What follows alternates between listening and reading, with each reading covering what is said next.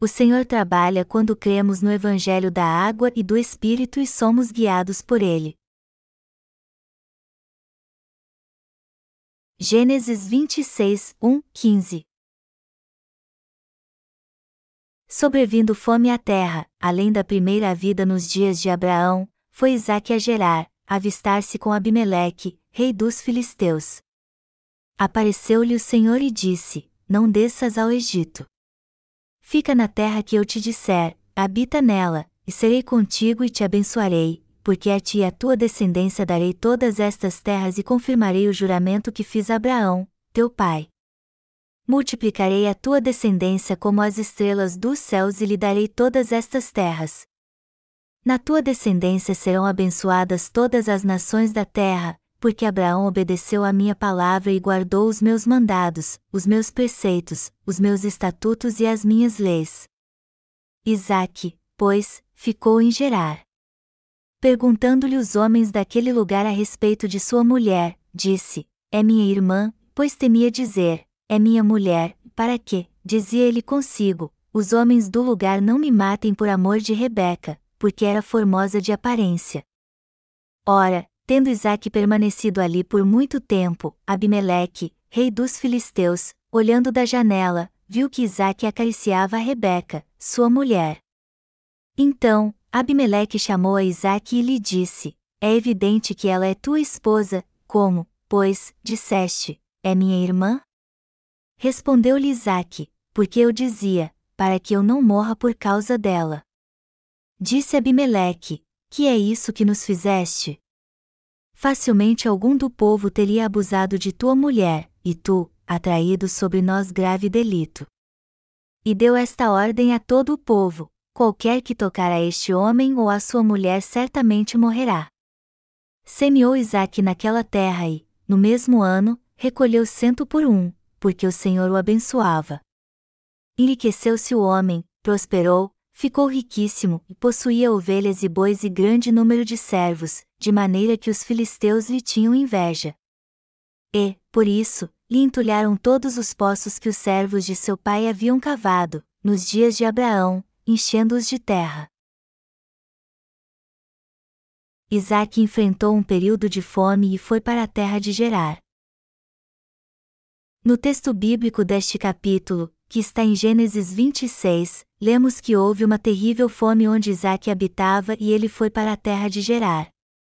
Mas Deus apareceu a ele em meio a esta situação difícil e lhe disse: Fica na terra que eu te disser, habita nela, e serei contigo e te abençoarei, porque a ti e a tua descendência darei todas estas terras e confirmarei o juramento que fiz a Abraão, teu pai.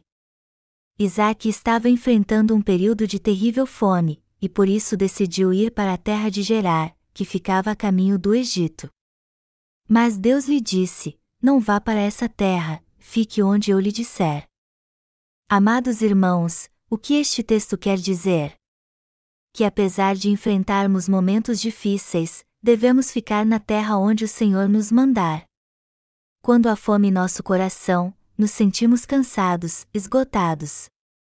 Mas se confiarmos em Jesus Cristo, que apagou todos os nossos pecados e nos tornou plenos, e se cremos que agora somos o povo de Deus e nele esperarmos com paciência, Deus nos fará muito prósperos, nos restaurará e nos abençoará de várias formas. Esta é a verdade que Deus quer nos ensinar com o texto bíblico deste capítulo. Apesar de Isaac ter ido para o Egito porque houve fome em sua terra, devemos ter fé no Deus da nossa salvação e esperar com paciência nele quando passarmos por lutas e dificuldades. E é assim que ele certamente vai operar em nossa vida e nos ajudar. Isaac então habitou na terra dos filisteus, sob o reinado do rei Abimeleque, e obteve grande riqueza. E a Bíblia diz que isso aconteceu para que Deus cumprisse a promessa feita a seu pai, Abraão. Deus disse: porque Abraão obedeceu à minha palavra e guardou os meus mandados, os meus preceitos, os meus estatutos e as minhas leis. Gênesis 26, 5. Este texto revela que Abraão cria plenamente na palavra de Deus. Abraão, nosso pai na fé, creu na palavra de Deus exatamente como tudo está escrito e foi obediente a ela. também podemos confirmar no texto que Deus aprovou a fé de Abraão porque ele creu em Sua palavra, e assim abençoou a ele e a sua descendência como havia prometido. Portanto, mesmo que a situação esteja difícil para nós, devemos tomar posse da salvação que Deus nos deu e esperar com paciência Sua ajuda. Se fizermos isso, Ele com certeza trabalhará em nossa vida. Agora, se não buscarmos a Deus e formos para o mundo por causa da fome ou dificuldades que enfrentamos, seremos levados à destruição. E por mais que Deus queira nos abençoar, Ele não poderá fazer isso. Se Deus tivesse abençoado Isaac depois que ele o desobedeceu e foi para a terra do Egito, isso significa que ele também poderia abençoar este mundo pecaminoso. Mas Deus, por si justo, não pode fazer isso. Por isso que ele disse a Isaac para ficar na terra onde estava, ao invés de ir para o Egito. Deus disse a Isaac para ficar na sua terra e não ir para o Egito, mas o que isso quer dizer espiritualmente? Que devemos viver pela fé na palavra de Deus, crendo que recebemos dele a remissão de pecados através do Evangelho da água e do Espírito. Devemos ter a certeza em nossa vida que somos povo de Deus. Deste modo, ele certamente nos usará para fazer sua obra no tempo certo. Precisamos entender o sentido espiritual desta passagem, pois se não a entendermos de modo correto, ficaremos presos à lei da carne. Sendo assim, temos que entender bem como Deus nos deu a salvação e esperar com paciência nele pela fé, pois assim ele nos abençoará com toda certeza. Isaac passou por um período de fome e foi para Gerar. E a beleza de sua esposa chamou a atenção dos homens ali e eles perguntaram: Quem é esta jovem que está com você? E ao ouvir isso, Isaac respondeu: Ela é minha irmã. O texto bíblico diz que Isaac teve medo de dizer: É minha mulher, para que, dizia ele consigo, os homens do lugar não me matem por amor de Rebeca, porque era formosa de aparência. Não há mais pecado neste mundo por causa da verdade do Evangelho da água e do Espírito. De certo modo, parece que cremos em Jesus da nossa maneira, pois não somos tão parados como os cristãos comuns. E isso é verdade porque afirmamos não ter mais pecado. E esta é a verdade. E não temos mais pecado por causa do Evangelho da água e do Espírito. A verdade é que não temos mais pecado. Só que não fomos nós que os purificamos, mas o Senhor, através do Evangelho da água e do Espírito. É nisso que cremos. E é por isso também que dizemos a todos, pela fé, não temos mais pecado. Não é certo crer em Jesus e ainda ter pecado. Muitos podem dizer que creem em Jesus e não têm pecado, mas não conseguem explicar isso em detalhes e biblicamente como nós podemos. Todos os nossos pecados foram passados para Jesus quando ele foi batizado. E como ele foi condenado na cruz por nós, não temos mais pecado. E também podemos dizer: Jesus tirou todos os seus pecados quando foi batizado, e por isso vocês também não têm mais pecado. No entanto, o que as pessoas deste mundo respondem quando ouvem isto de nós? Elas dizem que temos uma fé diferente, e por isso nos odeiam e são cheias de preconceito com o nosso Evangelho. Elas fazem de nós alvo do seu ódio e dizem: vocês creem em Jesus, mas nós não cremos assim. Foi por esta mesma razão que Isaac disse que sua esposa era sua irmã. Está escrito: a vida estava nele e a vida era a luz dos homens. A luz resplandece nas trevas, e as trevas não prevaleceram contra ela. João 4 e 5. Já que a luz resplandeceu nas trevas, nada mais natural do que as trevas odiarem a luz. Se a luz dissipar parte das trevas, isso vai trazer alguma iluminação, mas as trevas que não possuem nenhuma luz a odeiam porque ela fere seu orgulho. O que acontece então quando pregamos a palavra de salvação do nosso Senhor, o Evangelho da água e do Espírito que é a luz, a todos que vivem em trevas. Eles odeiam tanto a luz que vão nos odiar também, pois pregamos a palavra da luz. Vemos no texto bíblico deste capítulo Isaac dizendo que sua esposa era sua irmã. Ele fez a mesma coisa que seu pai já havia feito. Todos naquela região pensaram então que Isaac e Rebeca eram parentes. Só que a Bíblia diz que um dia o rei dos filisteus olhou pela janela e viu Isaac abraçado com Rebeca, sua esposa. E isso nos mostra que o rei daquela terra estava muito interessado em Rebeca. Então chamou Isaac e perguntou por que ele disse que sua esposa era sua irmã. Foi assim que o questionou: É evidente que ela é tua esposa, como, pois, disseste, é minha irmã? Então Isaac lhe disse por que havia feito aquilo, porque eu dizia, para que eu não morra por causa dela. Mas Abimeleque lhe disse: Que é isso que nos fizeste? Facilmente algum do povo teria abusado de tua mulher, e tu, atraído sobre nós grave delito. E depois deu ordem a todo o seu povo: qualquer que tocar a este homem ou a sua mulher certamente morrerá. De certo modo, Parece que esta passagem está nos dizendo que a ética e a moral daquela época eram muito boas, mas a palavra de Deus não revela verdades simples como estas. Mas o que Deus quer revelar aqui então? Deus deixou tudo isso registrado para que entendêssemos como ele realiza sua obra. Deus nos mostra no texto bíblico deste capítulo as verdades ocultas em Sua palavra. Deus nos revela aqui que protegerá sua igreja e certamente destruirá todos que fazem mal a ela. Estas palavras foram ditas pelo rei Abimeleque, embora não fossem realmente dele. Nosso Deus Todo-Poderoso as inspirou no coração deste rei para que ele as pronunciasse. A Igreja de Deus, amada por ele. A palavra de Deus foi pronunciada pelo rei Abimeleque, qualquer que tocar a este homem ou a sua mulher certamente morrerá. E depois desta palavra, ninguém na terra de Gerar podia tocar em Isaque, na sua esposa Rebeca e em nenhum dos seus filhos quando eles nascessem. E o que este texto bíblico quer dizer? Que é assim que Deus protege sua igreja para preservá-la.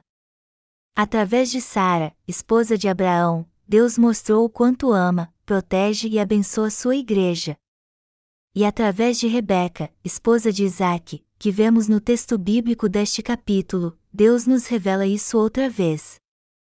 Assim podemos ver que este texto bíblico se refere à Igreja de Deus. E ele também revela o quanto Deus ama sua Igreja.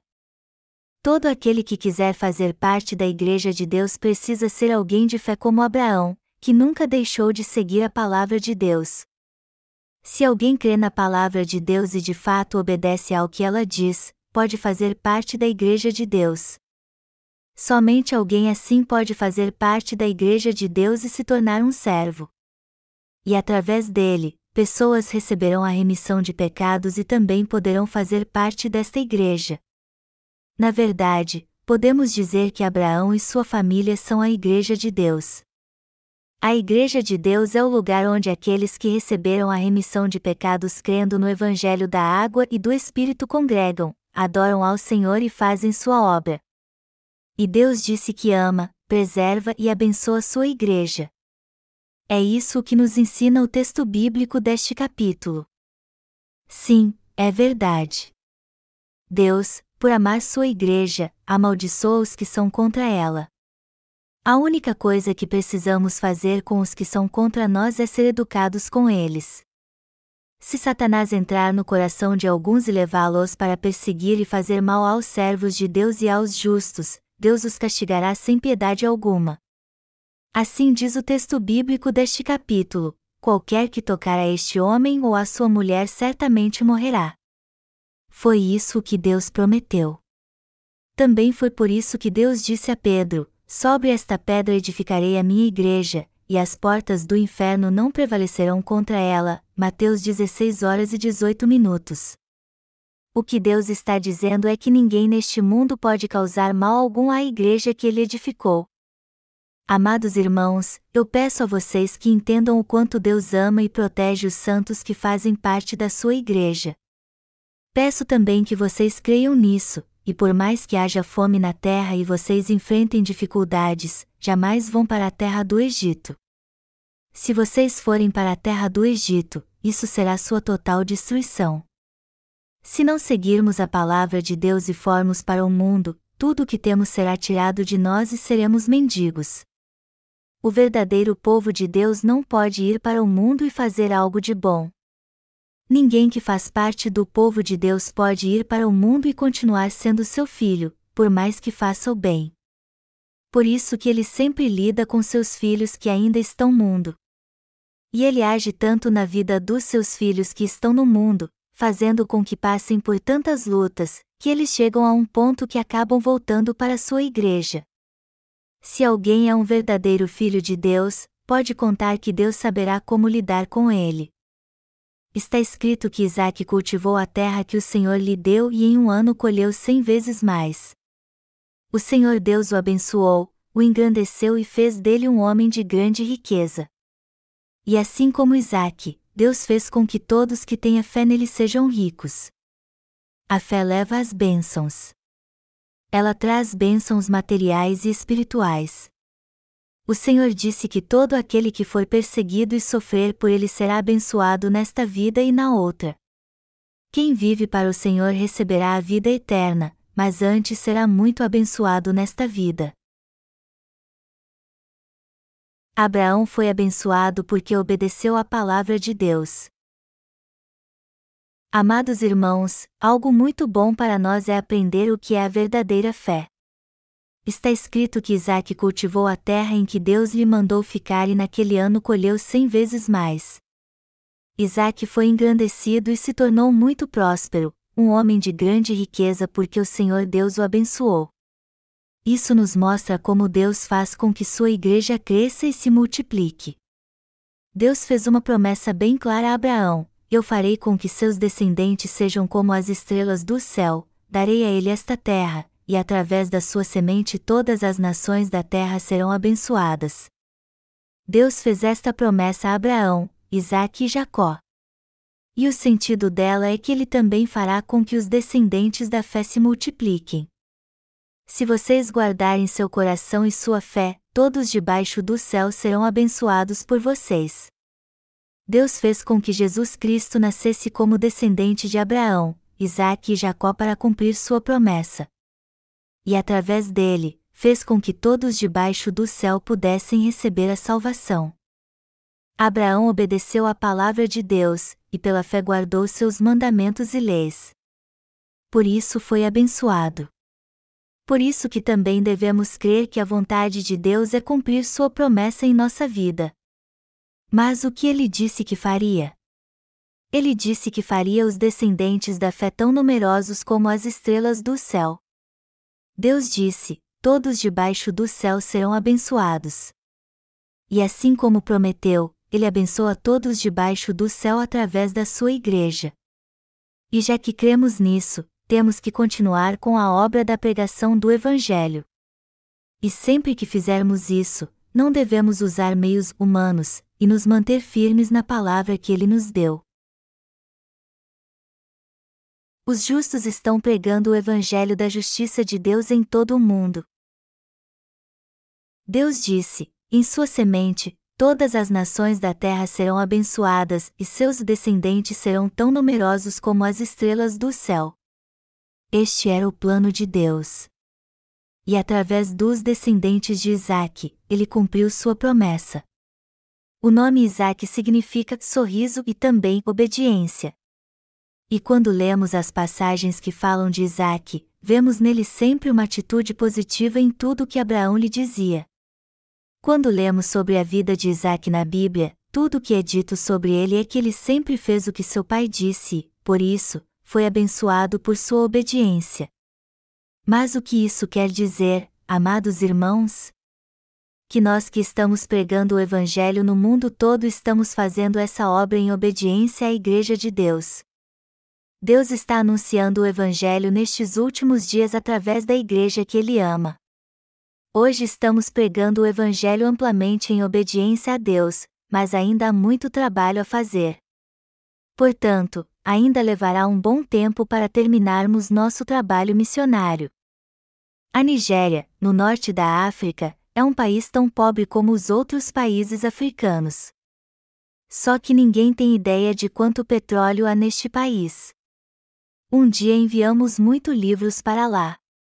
Mas ainda há muitos países onde o Evangelho ainda não foi pregado. Muitos não ouviram ainda o Evangelho da água e do Santo Espírito.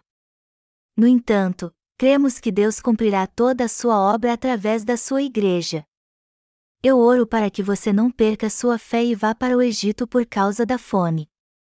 Se cremos que Deus nos salvou, devemos permanecer nele pela fé, tomar posse da salvação que ele nos deu e viver pela fé, pois assim ele com certeza cumprirá sua obra em nós.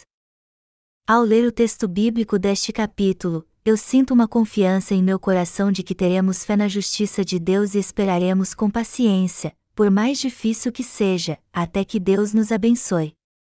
Eu oro para que você tenha fé nestes últimos dias e não recorra a recursos ou métodos humanos. Se recorrer a métodos carnais, você acabará sendo destruído. Devemos confiar somente em Deus, olhar para Ele e buscá-lo, já que o seguimos. Nossos irmãos às vezes recorrem a formas e métodos carnais, mas peço a você que nunca se esqueça que Deus trabalha através da igreja, não individualmente. É isso mesmo. É por meio da Igreja que Deus realiza sua obra e faz sua vontade. Hoje temos pregado o Evangelho da água e do Espírito no mundo todo. Mas nos sentimos tão cansados porque vivemos para fazer a obra de Deus e esquecemos das obras que o Senhor fez por nós. Vamos pensar nisso mais um pouco. Quantas bênçãos o Senhor já nos deu e como Ele operou em nosso meio. E daqui por diante, Ele trabalhará ainda mais em nossa vida e nos dará muitas outras bênçãos. A verdade é que muitos irão ouvir este verdadeiro Evangelho e receber a remissão de pecados. Neste exato momento, muitos neste mundo estão lendo nossa série de crescimento espiritual amanhã, alguns de nossos obreiros irão a Seul para imprimir o segundo volume das Epístolas aos Gálatas. E quando as pessoas lerem os sermões neste livro, elas entenderão muito bem como deve sua fé. Muitos acham que crer em Jesus do seu jeito e no Evangelho da água e do Espírito é a mesma coisa. Mas ao ler estes livros, eles verão que há uma grande diferença. Também entenderão que creram da maneira errada até agora e, por isso, cometeram grandes pecados. Eu espero de coração que todos eles venham a compreender a verdade e digam: é errado buscar o perdão dos pecados com orações de arrependimento depois que nos convertemos a Jesus. Todos os meus pecados só serão apagados realmente quando eu crer no Evangelho da água e do Espírito e confessar que não há mais pecado em meu coração. É assim que todos neste mundo conhecerão o Evangelho da água e do Espírito, que é a verdade da salvação, e enfim virão para Deus e muitos serão seus obreiros e pregarão sua palavra para que outros recebam a remissão de pecados através deles. Amados irmãos, vocês também não achavam quando se converteram que quem cria em Jesus do seu jeito e nós que nascemos de novo éramos iguais? Só que não somos. Nós somos muito diferentes dos cristãos pecadores. Sem a remissão de pecados pela palavra da justiça de Deus, todos são pecadores. É um grande pecador dizer que não tem pecado baseado apenas em teoria. Por isso que devemos crer de modo bem claro e dizer abertamente: nós não temos mais pecado porque cremos na pura palavra de Deus. Deus disse que o Evangelho da água e do Espírito apagou todos os nossos pecados, então temos que crer nisso. E não há motivo algum para adicionarmos algo mais ao que Deus disse. Não importa o quanto alguém é inteligente ou muito sábio, pois ninguém deve adicionar nada à palavra de Deus ou remover algo dela. Deus disse que apagou todos os nossos pecados com a verdade do Evangelho da água e do Espírito, então temos que crer nesta palavra justamente como está escrito. Temos que examinar a palavra de Deus para vermos se nossos pecados foram realmente passados para Jesus e após confirmarmos que os pecados do mundo foram mesmo passados para o Senhor quando ele foi batizado, que ele foi condenado por nós, ressuscitou dos mortos e nos salvou, temos que crer na palavra de Deus exatamente como ela foi escrita. E não devemos fazer nada mais além disso. Não precisamos fazer mais nada para recebermos a salvação. A fé é justamente isso. Deus disse a Abraão: Eu abençoarei seus descendentes, e todas as nações da terra serão abençoadas por meio deles. E nós cremos nisso porque foi Deus quem disse. O que mais poderíamos fazer? Por exemplo, já que os pastores famosos só pregam o que acreditam, como o evangelho da água e do Espírito vai ser anunciado. Me disseram que um famoso pastor americano pregou um sermão extraordinário pouco antes de morrer. Mas só porque seu sermão foi tão maravilhoso, isso quer dizer que o verdadeiro evangelho foi anunciado com sucesso? Claro que não. Já que Deus apagou todos os nossos pecados com o evangelho da água e do Espírito, temos que crer nele e pregá-lo sem hesitar. Só assim o Evangelho será realmente anunciado. Eu não sei por que é tão confuso e difícil as pessoas entenderem a verdadeira fé. Acho que elas pensam que ter fé é mais difícil do que parece. Se Deus nos der apenas feijões, não devemos fazer mais nada além de crer que recebemos dele feijões. Por acaso nossos pecados são purificados só porque conhecemos, fazemos e cremos em outra coisa? Não. Deus apagou todos os nossos pecados com o Evangelho da água e do Espírito. E é quando cremos nisso que nossos pecados são realmente remidos. Nós nascemos de novo e nos tornamos filhos de Deus pela fé. Por isso que Deus trabalha em nossa vida e nos usa para fazer sua obra. Será que o homem precisa de algo além disso? Somos tão frágeis que podemos morrer se uma pequena bactéria nos infectar. O que há de tão especial em nós que confiamos tanto em nossas forças, mas não no Deus Todo-Poderoso? É isso que estou dizendo, porque as pessoas fazem tanto alarde se não sabem o que a palavra de Deus quer dizer realmente. O Deus perfeito só trabalha por meio da sua igreja. Pense nisso. Se o Senhor planejou fazer sua obra por meio da Igreja de Deus, é isso que ele vai fazer então. E se ele prometeu que nos dará suas bênçãos por meio da sua Igreja também, é assim que ele as trará sobre nós. E não temos que fazer mais nada senão crer nisso. Na verdade, não temos nenhum poder ou habilidade. A inteligência e a sabedoria do homem são limitadas. O conhecimento do homem tem limite e seus esforços acabam chegando ao fim. Existe algo perfeito no ser humano? Só Deus é perfeito. A vontade, o esforço, a justiça, as decisões e as boas obras do homem não são nada aos olhos de Deus. Felizmente, mesmo sendo assim, Ele nos amou e nos salvou. Então, tudo o que precisamos é ser gratos e crer nisso em nossa vida. Deus disse que nos usaria para fazer sua obra, então temos que crer nisso e fazer esta obra daqui por diante. Não seremos muito gratos a Deus se emprestarmos nossas mãos, pés, lábios, mente e tudo o que temos para que Ele nos use? Este é o verdadeiro caminho da verdade. É a fé valiosa que nos leva a conhecer o caminho para o céu. O homem não pode fazer nada com seu próprio esforço nós estamos pregando o Evangelho no mundo inteiro. Mas só podemos fazer isso porque Deus fez coisas maravilhosas no passado e continua fazendo até hoje. Mais de 500 cópias dos nossos livros são enviados por dia. E isso é algo tremendo. E se contarmos os que são pedidos separadamente, muito mais estão sendo enviados. Imagine se tivéssemos que entregar em mãos 500 livros por dia. Mas não entregamos para qualquer um, apenas para quem realmente estivesse precisando deles. Isso levaria muito tempo. Embora estejamos vivendo um tempo difícil, eu creio que Deus fará muito sua obra a partir de agora através destes livros. E a fé descrita nessa série de crescimento espiritual será gravada no coração de muitas pessoas. Atualmente estamos enviando nossa série de crescimento espiritual, com sermões no livro de Mateus, para vários países. É claro que ler apenas um livro da nossa série não é suficiente, mas ainda assim as pessoas despertarão para a vontade de Deus muito mais do que antes. Nossa série de sermões no Evangelho de João está sendo traduzida, e os livros com sermões na Epístola de Gálatas já estão prontos. E logo os livros com sermões na Epístola de Efésios serão lançados. Isso é fabuloso. Sempre que alguém ler nossa série de crescimento espiritual, seu discernimento será ainda maior.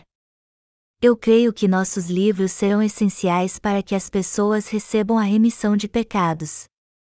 O Deus da Justiça já realizou muitas coisas, e continuará nos usando para fazer sua obra. Na verdade, ele realiza sua obra por meio da sua igreja. Por mais que muitos reclamem da maneira que Deus trabalha, isso não faz diferença alguma. Deus disse que o Evangelho seria anunciado em todo o mundo através da sua igreja, que assim ele abençoaria todas as nações da terra e os crentes. Mas os que não creem serão amaldiçoados e morrerão como ele disse. Deus disse que faria sua obra por meio da sua igreja, ou seja, através de nós. E é isso mesmo que ele vai fazer. Deus disse: em sua semente, todas as nações da terra serão abençoadas. Foi assim que ele nos deu muitas bênçãos em Jesus Cristo e usará os que possuem esta fé para abençoar a muitos. Todos nós e os que crerem na justiça de Deus serão abençoados. Por mais difícil que seja, devemos continuar pregando o Evangelho da água e do Espírito. Nós já passamos por muitos momentos difíceis. Eu não costumo ficar pensando no passado, mas de vez em quando faço isso, quando vejo que é bom para a pregação do Evangelho também passei por muitas dificuldades depois que criei neste Evangelho. E meus parentes e amigos nem sabem disso. Eles não sabem o que passei porque nunca pedi a eles nada emprestado ou reclamei das lutas. Mas em meio a tudo isso, Deus me deu muitas bênçãos e me ajudou a entender o que é a verdadeira fé. Abraão estava sozinho neste mundo quando seguiu a palavra de Deus e acabou se tornando o pai da fé. Eu também passei por muitas dificuldades ao seguir a palavra de Deus. Eu não quero falar com vocês sobre as lutas que passei, só estou dizendo isso para que saibam que é pela fé que recebemos as bênçãos de Deus. Os meus próprios parentes não sabiam da luta que eu passava e pensavam: ele é pastor e bem-sucedido, mas isso não era verdade. Se um pastor tiver pelo menos dez membros em sua igreja, ele pode ser bem-sucedido pelo menos estará melhor do que a maioria da classe média. Mas agora eu faço parte da classe alta. Posso comer o que quiser, jogar futebol pelo menos duas vezes por semana, fazer três boas refeições ao dia, e unir meu coração aos irmãos para juntos fazermos a obra de Deus. Mas será que poderia fazer tudo isso se não tivesse uma ótima situação hoje? A verdade é que não existe um pastor de igreja tão feliz como eu. Eu não posso comer certos alimentos porque são de difícil digestão. Alguns deles não fazem bem à minha saúde, mas os outros eu tenho condições de comprar. Isso para mim já é o suficiente. O que mais eu poderia querer? Eu ouvi dizer que um apresentador de TV mora numa casa com mais de 300 metros quadrados, mas não tenho inveja de uma casa assim. No futuro, quando formos para o céu, viveremos em propriedades muito maiores e diremos: Anjo, me leve para o campo de futebol. E depois de jogar bola, eu quero ir para o campo de golfe. E então iremos para a área de tiro. E quem gosta de pescar irá pescar. Algo muito certo é que tudo que há de bom nesta terra haverá no céu, e outras coisas são bem melhores do que as que temos aqui. Eu sou grato por Deus fazer sua obra através da sua igreja. Compreendemos no texto bíblico deste capítulo que, por mais que passemos por dificuldades, devemos ficar na igreja e guardar nossa fé. Eu sei muito bem o que Deus vai fazer a partir de agora e como as coisas neste mundo vão mudar. As coisas serão ainda mais difíceis no futuro, e viver aqui será ainda mais difícil. Mas é assim que penso, eu sinto em meu coração que preciso ter fé para enfrentar a morte com coragem. Eu desejo em meu coração morrer com coragem, mais coragem do que tenho ao jogar futebol. Se um dia eu não puder mais pregar o Evangelho, eu farei isso através da minha morte. Então eu direi: apesar de ser uma simples criatura feita por Deus, você ainda o despreza e o amaldiçoa? Assim eu darei testemunho do Evangelho até o fim e terei uma morte gloriosa. Eu ouvi dizer que quando um vulcão entra em erupção de repente, ninguém consegue escapar da morte por causa do calor e das cinzas vulcânicas. O ar fica tão quente que derrete os pulmões. Por isso que as pessoas morrem na hora. Você acha que é fácil morrer? Nossa morte tem que ser importante para que nossa entrada no céu seja gloriosa. Para isso, precisamos ter certeza da fé que há em nosso coração e que Deus faz a obra através da sua igreja, a fim de sermos usados por Ele para fazer esta obra até o momento da nossa morte. E se fizermos isso bem, creio que logo o Senhor cumprirá todas as coisas. Hoje todos neste mundo odeiam a nação de Israel. Mas por quê? Antes o foco do mundo estava nos Estados Unidos, mas como são aliados de Israel, é para esta nação que todos voltaram sua atenção agora. Logo as Nações Unidas farão uma resolução que dirá: temos que destruir a nação de Israel. Em breve veremos isso. Eles acham que tudo ficará bem se eliminarem Israel da face da terra. Isso porque muitos países o consideram uma pedra de tropeço para a paz mundial.